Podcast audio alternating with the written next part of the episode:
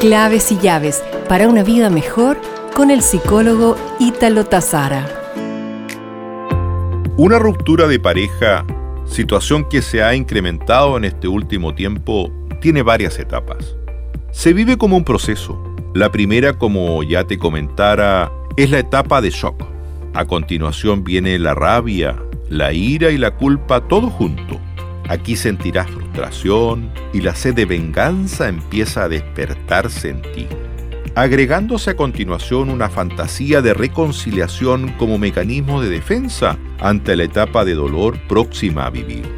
Sumado al miedo y la tristeza, este es un momento muy duro donde sientes tu corazón muy roto y doloroso.